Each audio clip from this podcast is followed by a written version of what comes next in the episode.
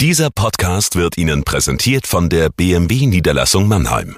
Bei uns finden Sie die größte Auswahl an BMW Neu- und Gebrauchtfahrzeugen in der Metropolregion Rhein-Neckar. Darüber hinaus sind wir Ihr Kompetenzzentrum für Elektromobilität. Überzeugen Sie sich selbst und besuchen Sie uns. Auch online unter bmwmannheim.de. Wir heißen Sie herzlich willkommen. Und jetzt viel Freude beim Zuhören. Jagoda Marinic hier mit dem Corona-Tagebuch für den Mannheimer Morgen. Liebe Zuhörerinnen, ich schreibe heute noch einmal über die USA.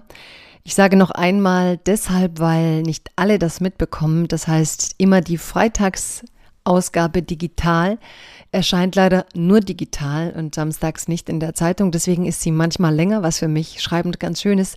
Aber mir ist aufgefallen, dass die, die vor allem in der Zeitung lesen, das dann ja nicht mitbekommen. Deswegen wollte ich noch einmal über die USA schreiben, obwohl man darüber gerade noch so vieles mehr sagen könnte. Ich habe einen Aspekt herausgepickt und vielleicht äh, lässt er sich so zusammenfassen, was wir derzeit voneinander brauchen. Liebes Corona-Tagebuch, liebe Leserinnen Leser, liebe Zuhörerinnen und Zuhörer. Der Freitag ist für dieses Tagebuch immer ein digitaler Freitag. Das heißt, manchmal stehen Themen, die mir wichtig sind, nicht in der Zeitung. Ich möchte aber sicher gehen, dass alle Tagebuchleserinnen und Leser wissen, dass ich letzten Freitag einen sehr langen Text über die Ereignisse in den USA geschrieben habe. Man kann ihn wie jeden Tag auch als Podcast nachhören und an dieser Stelle sei mir auch mal erlaubt zu sagen, dass im Online-Team des Mannheimer Morgens Menschen sitzen, die mitten in der Krise die unterschiedlichsten Hörformate hergestellt haben und es wäre schön, wenn Sie auch die gesprochenen Kolumnen mitbekommen. Die letzte digitale Freitagskolumne hieß Zwei tödliche Viren. Gemeint sind Corona und der strukturelle Rassismus, der George Floyd das Leben gekostet hat. Seither wurde in 40 Städten in den USA der Alarmzustand ausgerufen. Die Ex-Präsidenten Barack Obama und George Bush melden sich zu Wort, zeigen Verständnis für die Wut, die sich entlädt, wenngleich sie dem Land Frieden wünschen. Nur der amtierende Präsident findet keine Worte, die auch nur annähernd versuchen, das Land aus der Krise zu führen.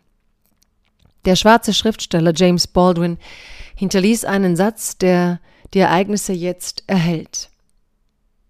Es ist ein großer Schock, wenn man im Alter von fünf, sechs oder sieben Jahren feststellt, die Flagge, der du die Treue geschworen hast, hat sie dir nicht geschworen. Durch den Tod von Floyd wurde für viele Schwarze der Gesellschaftsvertrag aufgekündigt. Es ist nicht das erste Mal, doch dieses Mal eskaliert die Wut.